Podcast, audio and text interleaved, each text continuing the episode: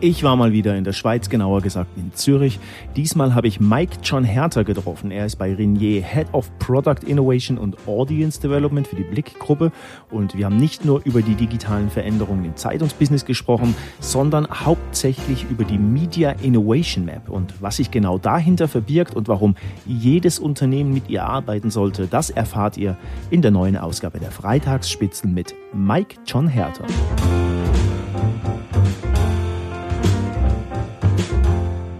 Mike, du bist Head of Product Innovation und Audience Development bei Renier. Mhm. Vielleicht ähm, ganz am Anfang zwei, drei Sätze, was du genau machst und für all diejenigen, die wieder erwarten, Renier nicht kennen mhm. sollten, ähm, was macht ihr? Mhm. Genau, du, du hast dich ja selbst versprochen beim Aussprechen meines Titels, der ist extrem kompliziert, aber mega fancy, Head of Product Innovation und Audience Development. Was heißt das genau? Das sind diese zwei Bereiche. In meinem Bereich Product Innovation, da geht es einerseits um die generelle ähm, publizistische Innovationsentwicklung beziehungsweise der allgemeinen generellen äh, digitalen Weiterentwicklung der, der Blickgruppe, der, der digitalen Kanäle der Blickgruppe. Ähm, das einerseits generell, andererseits ist im Bereich Product Innovation auch das Blick Live Quiz ähm, bei mir. Ich entwickle das weiter. Das ist eigentlich dasselbe wie HQ Trivia, also ein moderiertes Live Quiz. Ähm, das können, kannst du und deine User sich dann nachher anschauen. Ähm, in diesem Bereich eben fallen solche Spin-offs. Das ist ein Spin-off, das ist entstanden irgendwie äh, durch eine Design Thinking äh, Geschichte, wurde eben dieses Blick Live Quiz entwickelt. Der andere Bereich, Audience Development, dort werden eigentlich vereint äh, SEO und Social Media. Und Rinier. Mhm. Rinier ist ein international tätiges Medienunternehmen, das, kannst du, das könnt ihr euch auch anschauen. Ähm, nicht nur publizistisch, äh, das, ich glaube, das Flagship ist Blick, die Blickgruppe, ähm, aber Rinier hat auch extrem viele Spin-offs in Afrika, äh, vor allem in, in, in, in Osteuropa. Ähm, Rinier hat Classifieds, die ganzen Marketplaces und so weiter. Also äh, zu vergleichen eigentlich mit Axel Springer. Genau, also Blick ist für die ähm, Zuhörerinnen und Hörer ist so quasi die, die, ähm, die Schweizer Bild. Die Schweizer Bild, genau. genau, genau. genau ja. ähm, wir erwähnen es kurz noch äh, für alle, die uns zuhören. Es, wir sind hier im, ähm, Headquarter von, mhm, äh, genau, von Hauptsitz. Genau, in einem ähm, aus purem Gold bestehenden äh, Sitzungssaal. Ähm, ja. Nein, äh, Spaß beiseite. Ähm, der Hall im Hintergrund kommt daher, dass ähm, hier alles sehr offen ist und nur als Orientierung für die Hörerinnen und Hörer. Mhm. Du warst Du hast im Februar bei, äh, noch bei Tamedia ähm, mhm. gearbeitet und hast dort ähm, die Media Innovation Map ähm, genau. ins Leben gerufen. Das ist auch der Grund, warum wir uns ähm, mhm. hier ähm, treffen und äh, darüber sprechen. Hochspannend für alle Hörerinnen und Hörer. In den Shownotes haben wir einen Link geschaltet, wo man das ähm, anhören kann. Was genau verbirgt sich dahinter? Mhm. Und was war die Idee mhm. dahinter? Also bei Tamedia war ich auch unter anderem für Innovation zuständig, für 20 Minuten. Und was mich da, ich muss es sagen, immer ein bisschen genervt hat, ist dieses Bullshit-Bingo mit Buzzwords. Also ich wurde da jeden Tag fast, äh, mindestens aber jede Woche mit einem neuen Buzzword konfrontiert. Als Beispiel? Blockchain, Augmented Reality, Virtual Reality, äh, schieß mich tot, oder? Und das Ding war, diverse Stakeholder, Redaktion, Marketing, Sales etc. pp. Die haben mich bombardiert mit, mit, äh, mit Buzzwords und äh, man liest ja auch viel Sonstiges äh, auf den Blogs und so weiter. Also man äh, beschäftigt sich sozusagen noch aktiv äh, mit diesen Buzzwords. Aber mir fehlt wie eine Art Orientierung, ein Kompass. Äh, ich wurde da zu krass berieselt. Ähm, ich hatte ich wusste gar nicht eigentlich, wie oder inwiefern soll ich jetzt das Produkt weiterentwickeln. Welche Themen sind unsere Fokusthemen künftig? Äh, und deshalb habe ich die Idee gehabt, hey, eben, ich brauche einen Kompass. Ich kann das aber nicht alleine machen, klar, ich habe viel Know-how im, im Bereich Medien, Innovation, Digitalisierung etc. Aber ich habe mir dann das GDI zu Hilfe geholt, das ist das Gottlieb Duttweiler Institut, das ist ein Trendforschungsinstitut und zusammen mit denen haben wir eigentlich diese Map dann gemacht. Also und die Idee dahinter war dann quasi einfach mal all diese Buzzwords irgendwie genau. zu erfassen, katalogisieren. Genau, genau. Und, okay. Wirklich ein Kompass, eine, eine Basis. Ich wollte eine Basis schaffen für eine strukturierte Innovationsentwicklung. Und ähm, äh, vorweggenommen die ja. Frage, die strukturierte Innovationsentwicklung mhm. auf natürlich auf euch bezogen, damals mhm. Tamedia, oder genau. so allgemein? Ähm, eben die Map, also wir haben ja die Map öffentlich gemacht. Also äh, ich habe viele äh, Zuschriften bekommen vom, äh, von, äh, von, von, hier, von Rinnier, vom Blick, äh, vom äh, SRF, auch aus Deutschland habe ich einige Anfragen bekommen. Ähm, also generell die Map ist eigentlich für alle Medientitel hier draußen auf der Welt. einfach als Basis. Was die Leute mit der Map machen, das kann ich ja dann nicht mehr beeinflussen. Aber ich arbeite jetzt hier auch bei Rinje mit dieser 20-Minuten-Map sozusagen wieder. Und ja. weil du hast gesagt, es ist für alle Medienunternehmen mhm. äh, nochmal eine Nachfrage. Mhm. Bedeutet das Printmedientitel, äh, weil ihr quasi aus dem klassischen Printgeschäft mhm. kommst, oder mhm. ist das einfach Fernseh, Radio für alle? Alles. alles. Ja, okay. Genau. Jetzt hast du ähm, ähm, die Map gerade angesprochen mhm. ähm, und innerhalb der Map habt ihr oder du so Mikro-, Makro-Trends mhm. Ähm, ähm, identifiziert. Ich muss mhm. das mal ablesen, weil ich mhm. nicht alles merken kann. Also neue Inhalte, neue ja. Werte, ja. neue Arbeitsformen, neue Beziehungen, neue mhm. Partner und ähm, neue Kanäle. was genau hat es damit auf sich? Ich könnte jetzt hier wahrscheinlich 90 Minuten nur über diese Makrotrends sprechen in dem Sinn. Ich kann vielleicht mal auf einige eingehen. Neue Inhalte beispielsweise. Wir leben ja jetzt in einer extrem polarisierten Welt. Äh, also wir haben, äh, das, das führt bei den Usern irgendwie zwangsläufig auch zum Bedürfnis nach Einordnung ähm, weil eben, sprich Fake News, äh, Trump, der nur noch direkt über Twitter mit den Usern quasi kommuniziert, der braucht gar keinen Mediator mehr in dem Sinne. Ähm, und diese Polarisierung ist ja eigentlich eine, eine Riesenchance für die Qualitätsmedien, ähm, weil die Qualitätsmedien oder die Medien allgemein können sich dann auch als äh, quasi Mediator oder Orientierungshelfer eigentlich positionieren. Ähm, aufgrund dieser Themen entstehen ja auch ein bisschen so äh, neue Werte. Also wir haben die ganze Klimadebatte, wir haben äh, die Flüchtlingsdebatte, das Thema Nachhaltigkeit, Identitätspolitik, äh, den Cambridge Analytica-Skandal und so weiter. Das sind Themen, die dann die Nutzer sehr, sehr interessiert, die auch polarisieren.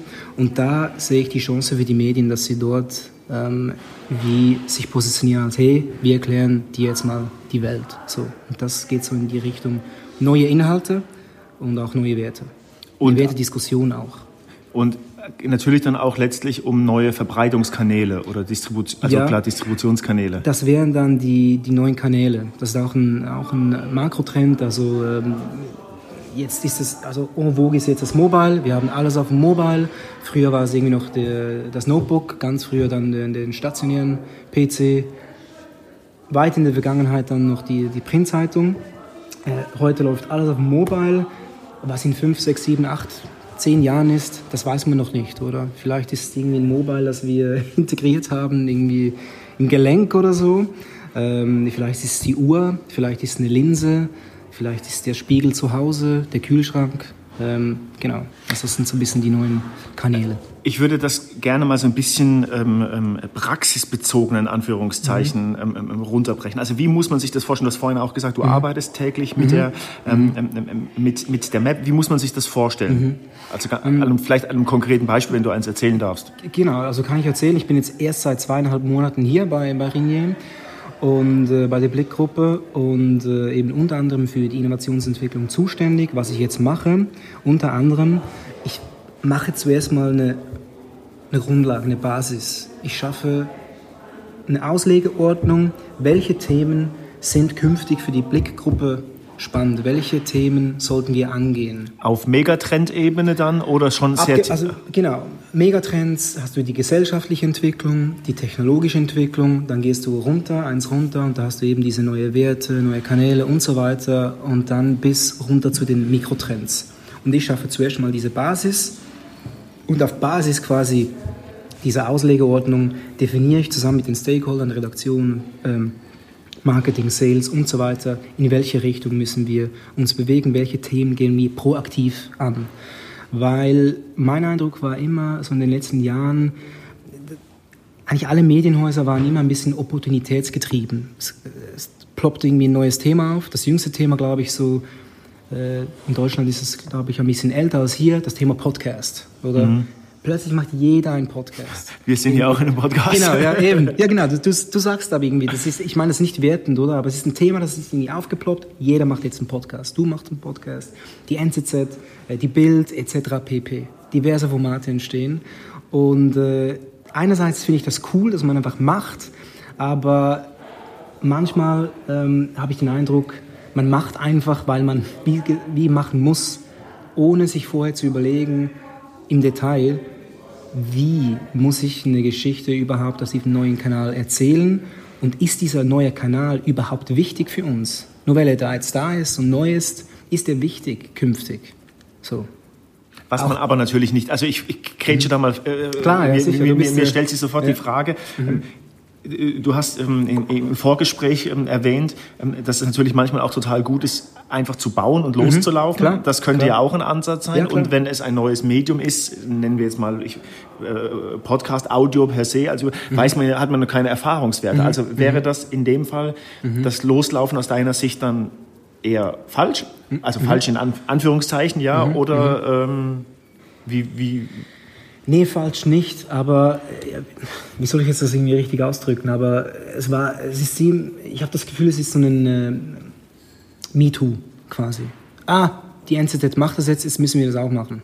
Oder hey, habt ihr gesehen in Deutschland, mega krasse Zahlen, irgendwie 10 Trilliarden Hörer. In der Schweiz, äh, das, das kommt jetzt, aber die Schweiz ist vom Markt her zehnmal kleiner, wenn nicht sogar noch kleiner, oder? Und man adaptiert einfach irgendwelche Prognosen, ähm, Hörer- und Umsatzzahlen eins zu eins auf die Schweiz ähm, und rechnet auch den Business Case dann gar nicht ähm, richtig sauber runter, oder? Ähm, von dem her, wenn jetzt die Bild äh, Podcast-Formate hat und äh, die erreichen ja eben, wie gesagt, zehnmal mehr Hörer dann äh, potenziell äh, und wenn man diesen auch, auch monetarisieren kann, dann äh, sind die Formate dann auch selbsttragend. Oder ich, ich behaupte jetzt, du machst es ja, du bist eine One-Man-Show. Äh, bei einem Medientitel brauchst du vielleicht zwei, drei Leute mehr, äh, um, so, um solche Formate zu machen. Äh, in Deutschland sind diese zwei, drei, vier, fünf Leute schnell äh, refinanziert, oder? Weil eben mehr Hörerschaft, ähm, mehr Werbegelder.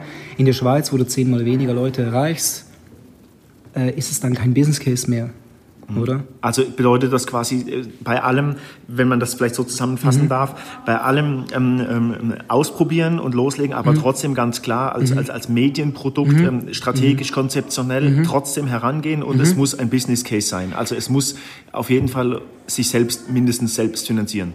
Aus meiner Sicht schon. Da gibt es natürlich viele, viele andere Stimmen. Oder ich muss sagen, schlussendlich muss ich nicht nur der ganze Titel, also die, die Blickgruppe oder die Bild äh, irgendwie rechnen, sondern auch einzelne Formate.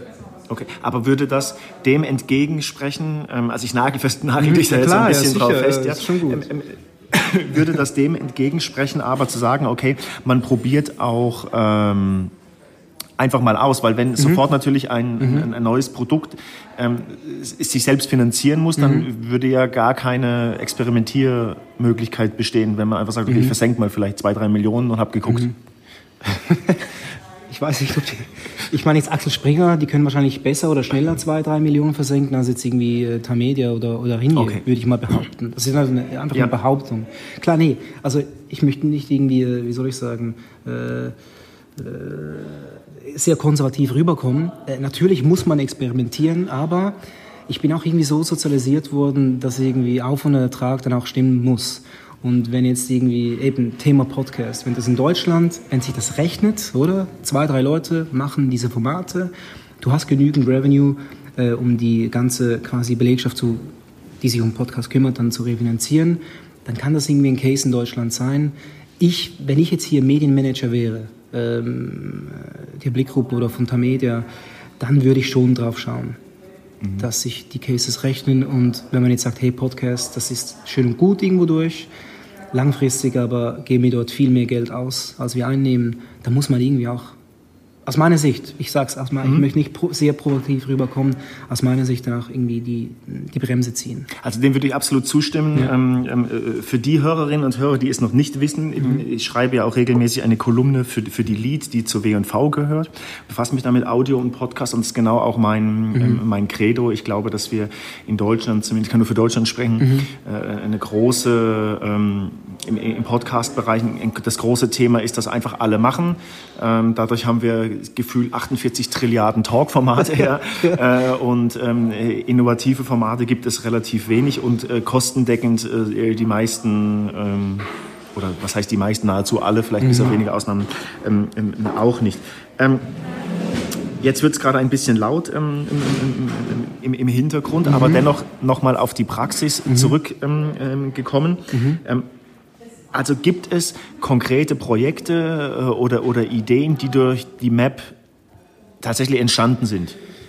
Ähm, eben, ich habe die Map ja im Rahmen meiner Tätigkeit bei Tamedia bzw. 20 Minuten gemacht. Und da gab es keine direkten Outputs. Keine direkten. Äh, wir haben neue Formate äh, des Storytellings ausprobiert. Da kann man sagen, indirekt hat das was mit der Map zu tun, weil es ist parallel, parallel, parallel gelaufen. Ähm, hier jetzt ähm, habe ich schon ein, zwei Projekte, vor allem im Bereich ähm, ähm Artificial Intelligence, die ich umsetzen will. Okay, und ähm, ist das noch geheim? Schon eher geheim. Okay. Ja, schon eher geheim. Aber es geht um Automatisierung von Prozessen, von gewissen Prozessen. Okay, ja. okay.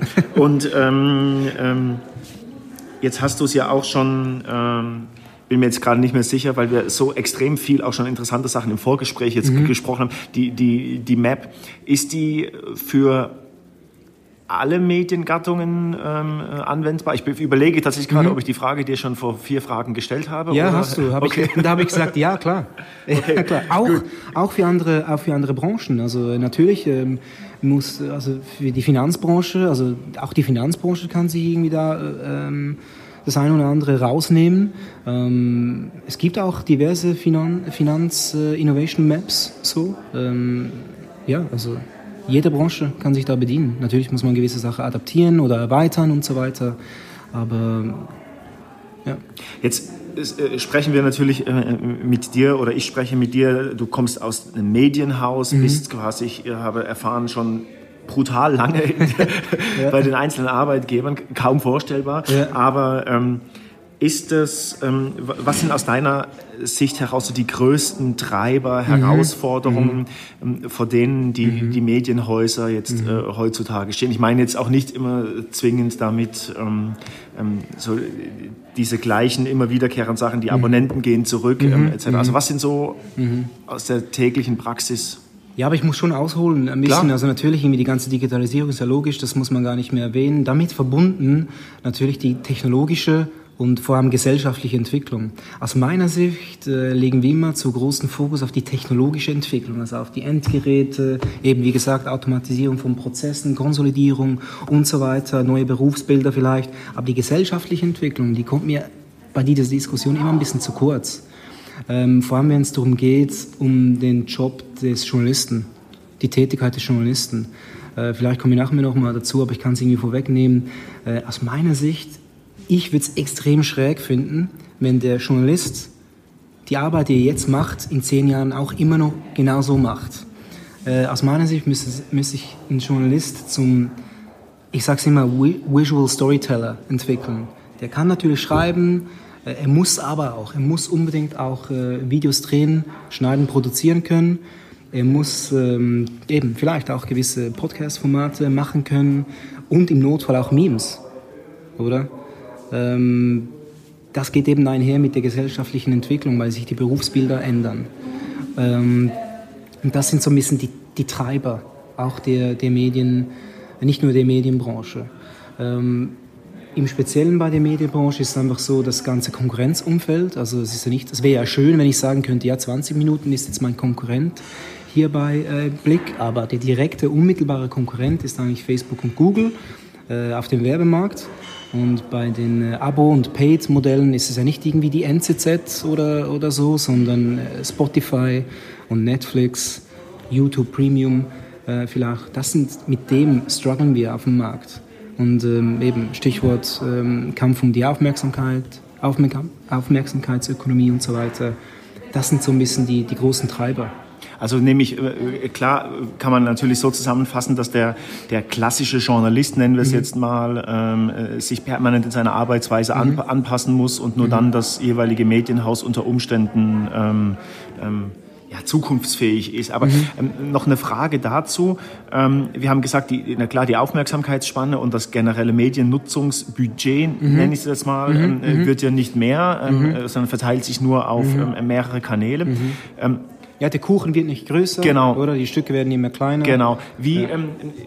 wie schätzt du die, äh, die zukünftige Rolle von einer klassischen Tageszeitung mhm. ähm, in, in, in, Zukunft ein. Ich meine jetzt weniger die, ähm, die Printausgabe, weil ich persönlich glaube, dass es die in naher Zukunft gar nicht mehr geben wird, mhm. weil Druckschluss meistens vielleicht 20 Uhr abends ist mhm. und bis am nächsten mhm. Morgen hat sich so viel mhm. getan. Also welche Rolle kann die mhm. Tageszeitung einnehmen? Mhm.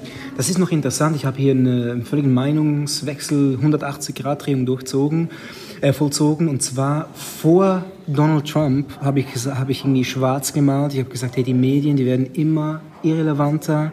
Ähm, sie werden irgendwie wie BuzzFeed zu äh, Katzenplattformen, oder? Ähm, irrelevant. Und dann kam Trump irgendwie und äh, damit verbunden auch irgendwie die globale äh, Polarisierung, Rechtspopulismus, aber auch Linkspopulismus, sagen wir mal so. Ähm, und dann habe ich irgendwie ein Aha-Erlebnis gehabt und mir gesagt, hey, die Medien sind eigentlich so wichtig wie noch nie. Das sollten vor allem die Qualitätsmedien, die Paid-Titel als Chance sehen und diesen USP der Qualität, der Einordnung, der Relevanz auch für den Nutzer nutzen. Sie müssen einfach irgendwie besser verkaufen. Das heißt, irgendwie, sie müssen ihre Abo-Modell, Preisstruktur vielleicht auch ändern, oder? Das haben wir ja vorher besprochen. Äh, wir reden hier in der Schweiz immer von diesen 9 Franken 90 für Also das Spotify, klassische Netflix-Preismodell. Genau, äh, ähm, genau, ja. Weil in der Schweiz kostet die Tagesanzeige beispielsweise 29,90 äh, im Monat. Das ist vielleicht ein bisschen zu viel für den mhm. Nutzer, der sich an die 99 gewöhnt hat und so weiter. Nee, zur Frage, also so wichtig wie noch nie. Aber ähm, die, die, Frage zielt, vielleicht habe ich mich auch falsch ausgedrückt, okay. die Frage zielt dann, klar, ich glaube schon, dass große, starke mhm. Qualitätsmedien, Media Brands bestehen mhm. bleiben. Ich meine, die klassische Tageszeitung, also die mhm. physisch gedruckte Ach so. Zeitung. Ach so, ähm, okay. Ähm, ähm, Alles klar. Ähm, Alles klar. Da glaube ich persönlich, ja. dass es die ja. in ein paar Jahren in dieser Form nicht mehr ähm, geben wird. Also wie ist ja. das so bei euch jetzt hier im Daily Business? Genau, für mich ist die Frage vielleicht schon so logisch, dass ich sie falsch verstanden habe irgendwie. Also Print, das wäre crazy, wenn es das in 10, 15 Jahren noch geben würde. Irgendwie. Da hätte die Greta jetzt nicht Freude, sozusagen im Kontext dieser ganzen Nachhaltigkeit, Sustainability-Thema, äh, boah, nee, das wäre das wär irgendwie wie verrückt, wenn man äh, weitermachen würde, auch mit Print. Und irgendwann wird es auch wirtschaftlich dann nicht mehr interessant, oder? Ja. Ist ja logisch. Ich also. habe, ähm, ich kann jetzt keine Namen nennen, ja. ähm, ähm aber du erinnerst dich an das Vorgespräch ja. vielleicht. Ja. Ich stelle mir immer die Frage, jetzt ist das ja, ähm, jetzt sind wir nicht allwissend, äh, mhm. du und ich, und, nee, äh, und ähm, aber warum gelingt es, gefühlt für einen außerhalb mhm. der Verlagsbranche tätigen Menschen wie mich jetzt ganz wenigen starken Qualitätsmedien ihren Brand ins Digitale zu überführen. Also, ich, also ist, ist, das täuscht ja. dieser Eindruck oder? Ja, ähm also ich bin ja jetzt ein mega ehrlicher, direkter, offener Typ. Das liegt an den Strukturen. Das liegt echt an den Strukturen. Ähm, schau, wir haben irgendwie, also das muss man einfach so sagen, wir haben immer noch, ich kann, kann, doch ich sag's, altes Denken. Äh, wir haben altes Denken bei, den, äh, bei vielen, vielen, vielen Medienunternehmen. Ähm, man ist auch noch so aufgestellt wie, von, wie vor 25 Jahren. Klar, digital dann gibt es neue Jobtitel, wie zum Beispiel meinen, aber die Strukturen sind eigentlich immer noch so ein bisschen die gleichen. Äh, das ist meine Erfahrung. Und das, das liegt an dem. Okay, aber das ist dann natürlich auch das K.O., also mögliche, möglicherweise das K.O.-Kriterium, dass es vielleicht in der Form gewisse Titel, die wir heute kennen, mhm, mhm, ähm, in ein paar Jahren nicht geben wird, weil die Zeit zu schnell voranschreitet. Das ist sowieso ein Thema. Es geht, es geht viel zu schnell. Es, alles geht viel zu schnell. Wir können gar nicht mehr reagieren. Ähm, schau, ein Beispiel ist vielleicht, ich war vor, im 2015 war ich in, äh, im Silicon Valley äh, in San Francisco bei Twitter. Wir haben, da eine, wir haben so eine Roadshow gemacht und anderem waren wir auch bei Twitter. Äh, wir waren dann, haben eine Führung gemacht innerhalb äh, des Bürogebäudes und waren dann auch in der Kantine. Wir waren 20 Leute und neben uns waren weitere 20 Leute und da habe ich gefragt, hey, ist das eine andere Führung? Was ist das? Nee, das sind neue Mitarbeiter. Wir stellen jeden Tag 20 neue Mitarbeiter an. Das war 2015. Da habe ich gefragt, was? 20 neue Mitarbeiter jeden Tag? Was machen die denn? 85 Prozent sind Entwickler, oder? Also ist ja eigentlich unglaublich. Äh, Twitter, ich weiß gar nicht, dreieinhalbtausend Mitarbeiter, 85 Prozent entwickeln, oder? Und wenn du jetzt siehst, äh, wie viele Entwickler wie viel IT-Staff die Medienunternehmen haben bei den einzelnen Titeln, das ist ja, das ist ja lachhaft im Vergleich, oder? Und darum sage ich, wir können zum Teil gar nicht so schnell reagieren. Weil der Markt vielleicht an Leuten auch leergefegt ist, weil genau, man ja. jetzt nicht genau. zur Medienmarke XY möchte, genau, weil ja. es nicht so hip ist. Vielleicht, ja. Ähm, aber das würde ja bedeuten, dann provokant zurückgespielt, mhm. die Frage, lässt sich das Ruder noch rumreißen oder werden wir tatsächlich in zehn Jahren andere Brands erleben, als die wir heute noch kennen? Also ein Beispiel ist ja, sind so ein bisschen die neuen Brands, auch aus Amerika. Ich kenne sie alle. Die wurden ja teilweise gar nicht von Journalisten oder ehemaligen Journalisten gegründet, sondern es sind irgendwelche Techies. So. Und das ist vielleicht so ein Hinweis, hey, ich will nicht schwarz malen, aber manchmal habe ich das Gefühl, eben ich habe vorhin die Strukturen auch ein bisschen angesprochen, dass wir, weil wir in dieser Denke sind, können wir, wir, die jetzt hier arbeiten gerade, das Ruder insofern nicht rumreißen, als dass es nachher wieder so wird wie in den 70er, oder 80er oder 90er Jahren. Da war dieses goldene Zeitalter der Medien in den 90er Jahren. Daher auch der goldene Tisch. Genau, daher der goldene Tisch genau im, im, Raum. Das wird nie mehr so sein. Mhm. Das ist wahrscheinlich genau wie äh, die Musikbranche, die sich dann irgendwie neu erfunden hat, aber nicht mehr in diesem Ausmaß vorhanden ist, wie eben, wie gesagt, vor 15 oder 20 Jahren.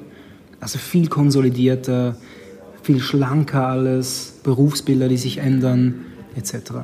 Und ähm, langsam kommen wir gegen Ende des Gesprächs. Jetzt bist mhm. du hier mit extrem viel Innovation unterwegs, mhm. hast viel Erfahrung. Wie mhm. sehen Medienprodukte, mhm. ein Blick in die Zukunft mhm. ähm, mhm. in 10, 15 ja. Jahren aus? Also zunächst mal zum Begriff Innovation. Ich kann den ja irgendwie nicht mehr hören. Also irgendwie, auch mein Jobtitel. Das ist dein Titel, ja. Ja, nein, wirklich. Also ich kann es irgendwie nicht mehr hören, nicht mehr sehen.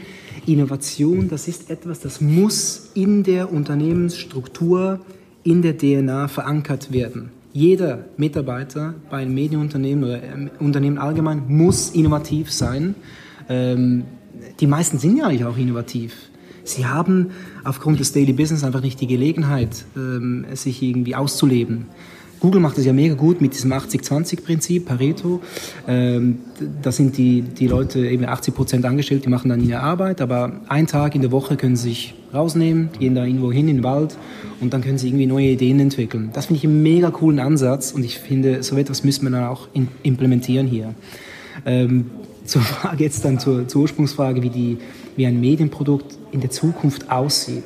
Das ist mega, mega spannend irgendwie. Es ist, Jetzt geht alles in Richtung Personalisierung, ähm, weil es halt auch so ein Buzzword ist, oder? Und für mich macht jetzt eine Personalisierung bei Netflix, YouTube und Spotify mega Sinn. Ich habe einfach ein bisschen Fragezeichen bei einem Medienprodukt, weil ein Medienprodukt hat ja irgendwie eine, keine unendliche Anzahl, Anzahl an Content pro Tag, also der Output bei bei 20 Minuten, aber auch beim Blick liegt bei etwa 120 oder 140 Artikeln pro Tag. Und der Frontfeed sieht ja eigentlich immer ähnlich oder dann gleich aus. Also wenn du, also ich interessiere mich mega für, für Sport natürlich, ähm, Fußball insbesondere. Ich weiß nicht, was deine... Fußball weniger. Ja, ähm, aber dann... Äh, ja, was ist denn meine Interessen? Das ist jetzt das, habe ich nicht vorbereitet. okay. Ich lese eigentlich alles tatsächlich ja. ähm, ähm, ähm, quer. Ich mag tatsächlich mhm. auch so gerne mhm. Ähm, ähm, das Feuilleton und die Kultur okay, ja. und Wirtschaft. Ja, ja. Aber eben, dann hast du, also, dann hast, es muss mich ansprechen, sagen genau, wir es mal so. Eben, bei deinem Feed hast du ein bisschen Wirtschaft, ein bisschen Kultur, aber es kommt ja auch Sport in deinem Feed vor, einfach weil es ist irgendwie die Aufgabe von Medienunternehmen, von Medienmarken, dass sie irgendwie die Nutzer vollumfänglich informieren. Und darum glaube ich nicht, dass die Lösung aller Probleme jetzt die Personalisierung ist. Weil wenn ich gerne Fußball habe äh, und Katzen und so weiter und ich habe dann nur noch einen Katzen- und Fußballfeed, also das kann sie nicht sein, oder? Dann wird nach der Zeit auch langweilig. Genau, ja. Darum eben, jetzt geht es in Richtung Personalisierung, aber ich habe nicht das Gefühl, dass das die Zukunft ist. Also, ähm, Im Gegenteil, wirklich im Gegenteil. Ich habe das Gefühl, die Menschen, die sehen sich irgendwie nach ich habe es ein paar Mal schon angetönt, nach Einordnung, nach Struktur, äh, Orientierung, äh, Erklärstücke. Journalisten müssen ja auch erklären, oder? Ob sie das in Form von Memes machen oder Podcasts oder Video, sei mal, das ist ja dann frei. Aber die Nutzer, die wollen einordnen. Ich habe das irgendwie ähm, gemerkt so in den letzten paar Monaten. Die sind teilweise so verwirrt, die wissen gar nicht mehr, was ist eigentlich wahr. Also es geht ja dann quasi einfach, also salopp gesagt in die mhm. Richtung, dass man ähm, einen, einen, einen, starken Brand als Absender weiß, wo man mhm. äh, braucht, bei mhm. dem, man vertraut, wo man genau. weiß, es ist kein, kein Fake News ja, aller ähm, genau. Trump. Genau. Und ähm, also quasi Kuratierung, Einordnung, Bewertung. Genau. Ähm, äh, Meinungsbilden vielleicht. Meinungsbilden vielleicht. Reduziert auch, eben 140 Artikel pro Tag. Ja, ist das nicht 100 zu viel vielleicht? Mhm. Also, also, könnte man es, äh, mhm. Zwischenfrage, mhm. könnte man das so zusammenfassen, was wir jetzt gerade hatten, einordnen, mhm. Meinungsbilder, aber runtergebrochen natürlich mhm. auf die neuen technischen, digitalen ah, Möglichkeiten. Absolut, ja, genau, ja. Also wie das Produkt quasi, wie es auf dem Mobile äh, mhm. aussieht oder wie es sich verhält, das, das, das ist irgendwie ein iterativen Prozess, also keine Ahnung, wie das äh, künftig aussieht. Ich würde einfach noch hinzufügen, ähm, das Nutzer-Involvement, also quasi Kommentare, ähm, eben Bewertung, Einordnung, auch nutzerseitig, das ist mega wichtig, weil die Nutzer sind sich das gewöhnt von sozialen Medien. Sie werden berieseln mit Content, aber sie können unmittelbar auf den Content reagieren mit, äh, mit diesen Emojis, mit Kommentaren und so weiter. Und äh, das ist aus meiner Sicht auch die Aufgabe von Medien, dass sie auch eine Diskussion zulassen. Ähm, sorry, wenn ich das so direkt sage, aber bei den deutschen Medien habe ich manchmal das Gefühl, dass nicht unbedingt immer eine offene Diskussion entstehen kann. Weil okay. man gewisse Meinungen dann auch, ähm, ich verstehe es auch, dass man gewisse Meinungen dann auch äh, klein halten will. Ähm, in der Schweiz hat man irgendwie aufgrund des politischen Systems wahrscheinlich eine viel offenere Kultur. Also mhm. Also hier, wenn du die Kommentare liest auf 20 Minuten oder Blick, ähm, da liest du teilweise Kommentare, die wären, die, die könntest du, die, die, die sähest du bei, bei, bei, bei, bei der FAZ oder der Bild nicht. Ich finde das, ich finde das eine sehr spannende, einen, einen, sehr spannenden Punkt von dir, weil mhm. tatsächlich ich, ähm, habe ich mir jetzt am Wochenende die Mühe gemacht, bei einem mhm. Titel mal die Kommentare zu lesen. Ich nenne jetzt keinen ja. Namen, mhm. aber da mhm. muss ich quasi jetzt ehrlicherweise auch sagen, jetzt lassen wir mal extremistische Klar, äh, Meinung weg, das muss weg. Ja, aber im Grunde genommen war mhm. es zumindest dort einfach relativ viel Durchfall, der da einfach stand. Also Kommentare, Diskussion, mhm. klar, mhm. aber da mhm. war einfach nur, mhm. Mhm. also Großteil nur Müll. Entschuldigung, wenn ich das jetzt ja, so online äh, äh, nein, nein, ich weiß es, du, ich weiß mal, vielleicht, weißt du, vielleicht ist die Schwelle ähm, bei dir ist jetzt ähm, für Müll, die Müllschwelle ist bei dir vielleicht ein bisschen tiefer als jetzt bei mir. Mhm. Vielleicht hat das wirklich irgendwie, ähm, ich will nicht sagen kulturelle Gründe. Ich wurde, in der Schweiz wirst halt irgendwie anders sozialisiert. Äh, wegen dem direktdemokratischen System sind alle Meinungen immer zugelassen. Und jeder, also jeder kann Müll, Müll von sich geben. Der Müll wird aber ziemlich schnell dann auch entlarvt, oder? Das heißt aber nicht, dass der Müll nicht da stehen kann. Mhm. Der ist da, aber er wird entlarvt. Und das ist so ein bisschen die, die Kultur in der Schweiz. Also es reinigt sich mehr oder weniger selbst innerhalb genau, der Diskussion. Genau, ja. Mhm. Genau, genau. Okay, ja. ja. Okay. Ja, also ich werde mir mal ähm, die Mühe machen, jetzt gleich. Ähm, das ist vielleicht alles ein bisschen provokativ, aber. Nein, nein, ich verstehe, mhm. also ich verstehe das total. Ich habe, mhm. ich, ich, kann, kann ja sagen, ich bin ein, über einen Artikel ähm, gestoßen über Greta, die jetzt gerade über den Atlantik ah, segelt. Ja, ja. Und ähm, ich glaube, bei den Kolleginnen und Kollegen der Taz ist er erschienen. Mhm, und da habe ich mhm. unter dem ähm, äh, Artikel Kommentare gefunden, von denen ich dachte, hat jetzt inhaltliche Diskussion ist, findet mhm. nicht statt, sondern mhm. es geht mhm. einfach nur mhm. quasi ähm, man möchte über der Redaktion, über der Autorin, über dem Medium ähm, Müll auskippen. War das auf den proprietären Plattformen der Taz oder auf Social? Weil das kommt ja dann immer auch noch ein bisschen drauf an. Ge genau, es war in dem Fall eben auf dem Twitter-Account der Taz, glaube ich. Ähm, ich müsste jetzt, aber ich weiß Ja. es nicht auswendig Ja, jetzt, ja. aber das war so, wo ich erst noch gedacht habe, oh, wow. Ja, ja. Weil da muss man auch sehen, auf den proprietären Plattformen, auch auf Blick und 20 Minuten Tagesanzeige und so weiter, Bild, Fatz und so weiter, dann hat die Redaktion monitort das Ganze ja. Da werden ja die Kommentare Klar. freigeschaltet. Stimmt, ja, auf das ist Facebook, natürlich was anderes, Auf Facebook ist es ja zuerst live und erst dann kannst du ja äh, quasi äh, Kommentare und so weiter monitoren, löschen, gegebenenfalls. Und dann ist es immer so ein bisschen nachverlagert, oder? Und auf Social entwickelt sich mega schnell so eine Spirale und das geht auch extrem schnell. Also die, das dreht sich immer weiter und dann Ja. äh, musst du eigentlich fast, ein, fast einen Post löschen, da, da, damit es nicht ausufert. Aber ich weiß genau, was du ansprichst. Das, na klar, das ist natürlich irgendwie, ähm, du hast immer Nutzer, ähm, die platzieren da den Müll und je mehr Müll, desto mehr Müll gibt und so weiter. Wie gesagt, das ist die Spirale. Never ending story. Never ending, ending story, genau. Ja. Apropos Never Ending Story, wir sind äh, leider schon am Ende. Ach so, das ist aber schade. Ja, wir können ja eine Fortsetzung ähm, ähm, Über jeder- Kommentare. Über Kommentare, ja, gerne machen in deinem geliebten Podcast-Medium. Ja, genau. Ähm, äh, zum Schluss die Frage, die ich all meinen Gästen ähm, ähm, stelle. Jetzt hast du einen super Titel, ähm, hast hier auch äh, Mobile Device etc. Gibt es in deinem Leben auch noch außer digitalen Sachen auch noch was anderes? Also wie digital bist du? Liest du noch Bücher?